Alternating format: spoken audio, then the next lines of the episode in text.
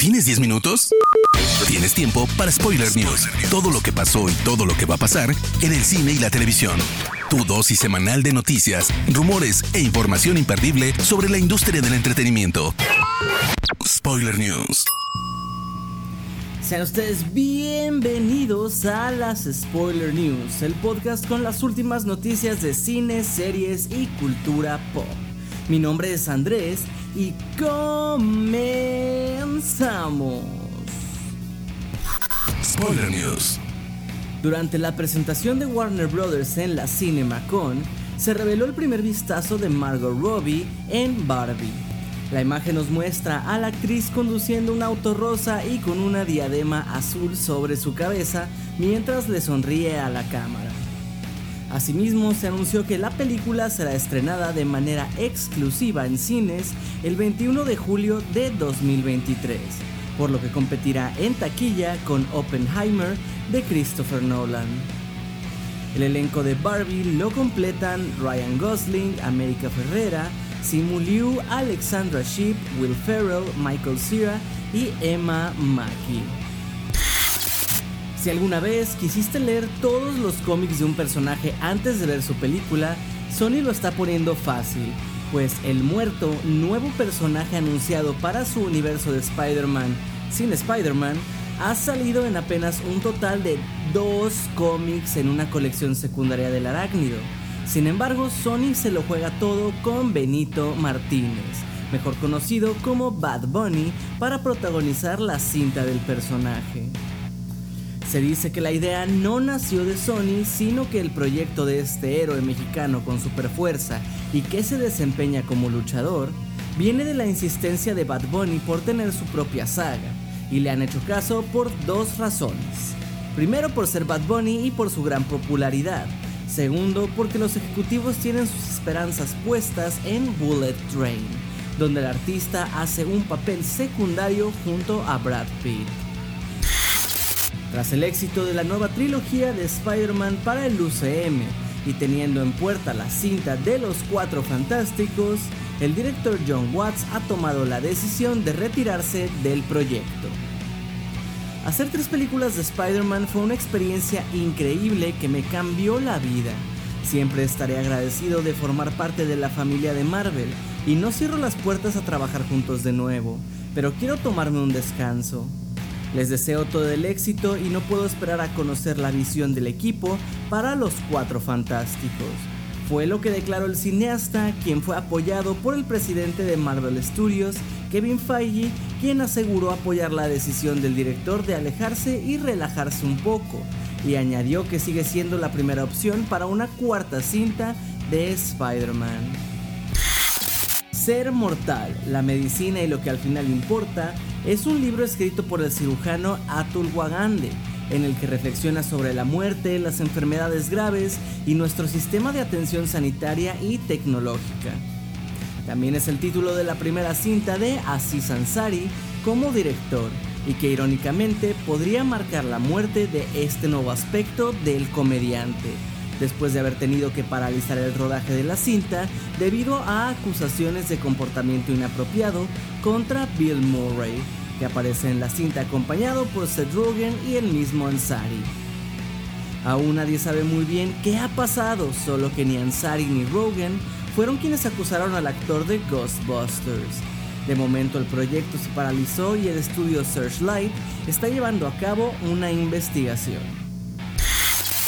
Liam Neeson dio vida al inolvidable maestro Jedi Qui-Gon Jinn en el episodio 1 La amenaza fantasma, personaje al que volvió a dar voz en The Clone Wars y Rise of Skywalker. Sin embargo, el público tiene ganas de más y el actor ha revelado bajo qué condición volvería a interpretar al personaje. Soy un poco snob respecto a la televisión, debo admitirlo. Me gusta más la pantalla grande, ¿saben? No puedo creer el tiempo que ha pasado desde la amenaza fantasma. Fue una experiencia increíble rodar la cinta y lo volvería a hacer, pero no para la televisión. Esta condición de que. Esta condición de que regresaría solo para una película nos deja un poco sin esperanzas de verlo en la próxima Obi-Wan Kenobi. Pero quién sabe, tal vez su voz sonará por ahí en algún momento. Con los últimos datos de taquilla en Estados Unidos de Sonic 2, que ha recaudado 147 millones de dólares en menos de un mes, la cinta se ha convertido en la adaptación de un videojuego más exitosa de la historia del país norteamericano. Aunque todo parecía ir viento en popa en la penúltima saga de Rápido y Furioso, al parecer la familia de Toreto tendrá que enfrentar dificultades técnicas, ya que se acaba de anunciar que el director Justin Lin dejará el proyecto. A través de su cuenta de Twitter, Lin, que ya ha dirigido entregas anteriores de la saga, confirmó que dejará la silla de dirección días antes de que comenzaran a filmar la décima entrega, pero se mantendrá como productor ejecutivo. Hasta ahora se dice que dejó el proyecto por diferencias creativas, pero no se tienen más detalles al respecto. Elon Musk no se cansa de opinar. En este caso, el creador de Tesla ha comentado sobre la caída de la bolsa de Netflix. El virus woke está haciendo que Netflix sea imposible de ver, fue lo que declaró. Aunque Musk no especificó qué series considera infectadas, respondió también a otro tweet que asegura que todo en general, películas, videojuegos, televisión y todo, está lleno de, entre comillas, basura woke, porque tienen miedo de ofender a alguna persona loca que se siente indignada y se sienta con la libertad de presionar el botón de cancelación. Definitivamente una pésima semana para Netflix que tiene que elegir si su prioridad es evitar que se compartan cuentas, hacer mejor contenido y ahora tener contento a Elon Musk. Pues para bien o para mal, las declaraciones del empresario siempre repercuten en las mentes de los inversores. Shazam Fury of the Gods ha retrasado oficialmente su estreno para no competir en taquilla contra Avatar The Way of Water. De acuerdo con Deadline, la película de DC encabezada por Zachary Levi llegará a las salas de cines el 21 de diciembre en lugar del 16, día que tenía previsto. Al respecto, el director David Sandberg escribió en Twitter, de nada James Cameron. Además, un avance fue revelado en privado durante la CinemaCon y parece haber confirmado que también Gal Gadot estará presente en la cinta como Wonder Woman.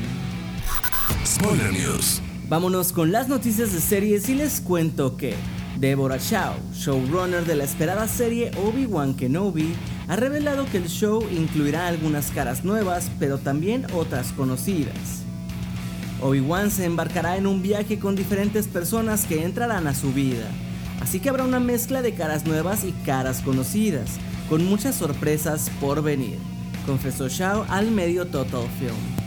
Por el momento solo se sabe que al actor Jimmy Smith, quien interpretó al senador Bail Organa en las precuelas, fue visto en el set de rodaje. La serie precuela de Dune ha encontrado a un nuevo director. De acuerdo con el portal Variety, Johan Renck, mejor conocido por su trabajo en Chernobyl de HBO, será el director de los primeros episodios de Dune The Sisterhood. Además servirá como productor ejecutivo de la serie.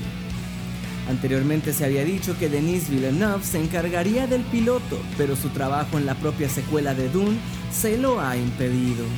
Aunque al igual que Rank se mantiene como productor ejecutivo. Ambientada 10.000 años antes de los acontecimientos de la película, Dune The Sisterhood sigue a las hermanas Harkonnen mientras luchan contra las fuerzas que amenazan el futuro de la humanidad y establecen la legendaria secta conocida como las Bene Gesserit. Spoiler News. Hermoso público, hasta aquí las noticias de esta semana. Recuerden seguir Spoiler Time en todas nuestras redes sociales para que no se les pase ninguna en tiempo real. Y a mí personalmente me pueden encontrar como Andrés Addiction. No me queda más que agradecerles y nos escuchamos en las próximas Spoiler News. Chao. Termina Spoiler News y comienzas la semana informado. Te esperamos el próximo lunes a primera hora para ponerte al día en menos de 10 minutos. Spoiler News.